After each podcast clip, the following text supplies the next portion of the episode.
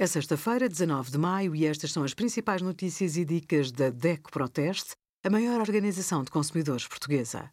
Hoje, em DECO.proteste.pt, sugerimos Estatuto de Trabalhador Estudante, respostas às principais dúvidas, autobronzeador, cuidados ao aplicar e descontos até 10% em todos os serviços da Sancasec com a parceria com o cartão DECO+. Ligado 24 horas por dia, o frigorífico é o aparelho de casa que consome mais energia.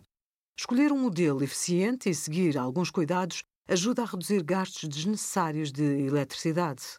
Não instale o frigorífico junto à parede e a outros equipamentos da cozinha.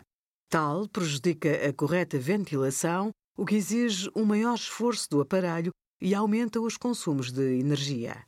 Regula o termóstato em função da temperatura ambiente para garantir 5 graus centígrados a 7 graus centígrados no frigorífico e menos 18 graus centígrados no congelador.